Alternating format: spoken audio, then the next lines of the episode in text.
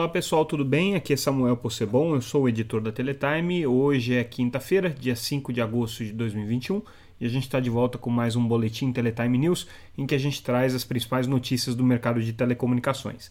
Se vocês ainda não acompanham a Teletime, entrem lá no nosso site www.teletime.com.br e vocês podem acompanhar todas as notícias que a gente vai destacar aqui gratuitamente é, e também podem se inscrever para receber o nosso boletim diretamente no seu e-mail diariamente. Vocês também podem acompanhar a gente pelas redes sociais, sempre como arroba Teletime News.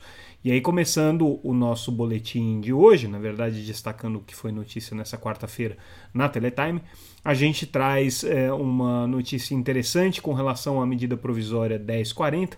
É uma medida provisória que é, não trata exatamente do setor de telecomunicações, trata mais de questões societárias de uma maneira geral, mas aí, é, no, na tramitação no Congresso, ela recebeu uma emenda e uh, essa emenda que foi trazida na Câmara ainda, né, na Câmara dos Deputados, agora foi confirmada no Senado e provavelmente uh, vai ficar até a sanção final. E essa emenda faz uma coisa importante para o setor de telecomunicações. Ela extingue o parágrafo único do artigo 18 da Lei Geral de Telecomunicações, que é o parágrafo que dá a prerrogativa para o Poder Executivo para eventualmente, se quiser, estabelecer limites de capital estrangeiro para empresas de telecomunicações, a depender aí das, é, enfim, das condições estratégicas e da, das decisões é, do Poder Executivo com relação ao setor.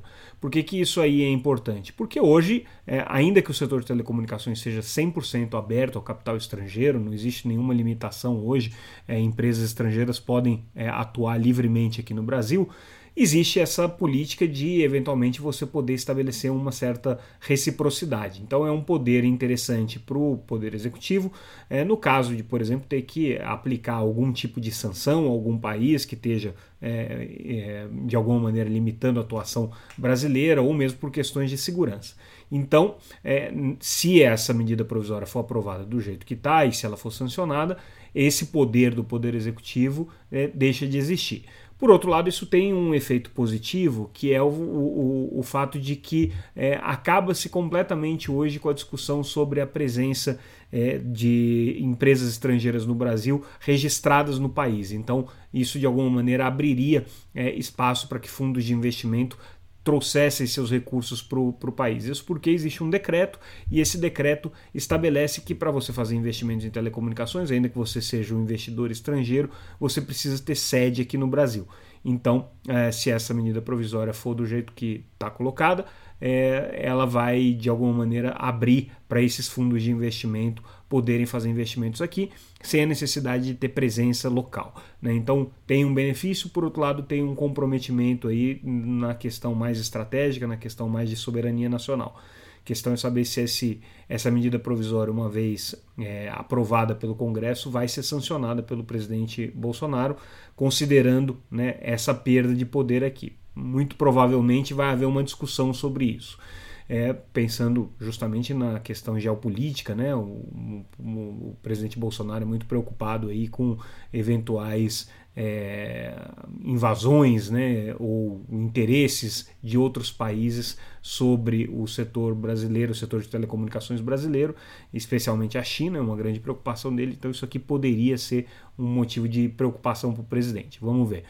É, também é, foi aprovada na, na, na, Câmara uma proposta que obriga as operadoras de telecomunicações a tirarem os cabos e fios sem uso né, nos postes hoje das vias públicas. Isso é um assunto importante aí quando você está falando do, do ambiente é, urbano e da, da questão da poluição visual. É um problema sério para o setor.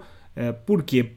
por um lado, é, é, obviamente as cidades precisam ser mais bem tratadas nesse aspecto, por outro lado, já se criou uma massa tão grande de é, fios e cabos que estão desorganizadamente dispostos nos postes e que também muitas vezes sequer se sabe quem é o dono daquele, daquela infraestrutura que foi muitas vezes abandonada ali, que você fazer a retirada disso vai ser muito custoso, vai ser difícil inclusive identificar em alguns casos. Mas de qualquer maneira, vamos ver se esse projeto aqui avança. Também avançando aqui o trabalho da RNP com relação à seleção do consórcio que vai fazer a primeira, o primeiro trecho do, do pro, projeto Norte Conectado, né, do projeto é, de rede subfluvial na região amazônica. Então, uh, hoje a RNP apresentou como é que estão as, as seleções aqui dessas empresas e tudo indica que você pode ter um, uma formação de um consórcio operador aí incluindo 12 empresas diferentes. Outra notícia que a gente está destacando hoje: o Partido é, Socialista é, PSOL está uh, entrando com uma ação, com uma representação junto ao Ministério Público uh, contra o ministro Fábio Faria por ele ter usado uh, supostamente re, re, é, verbas públicas para defender a privatização dos Correios, uma vez que ele utilizou ali cadeia nacional para fazer essa defesa desse projeto de abertura de capital e de privatização é, dos Correios aqui no Brasil. Então, o PSOL está questionando se isso daí foi uma atitude legal ou não por parte do ministro. É, e a gente destaca, por fim, é, a, a, a, o aporte de 2,5 bilhões de reais que o Fundo Bordeaux fez aqui na Copel, na Copel pela compra da Copel Telecom.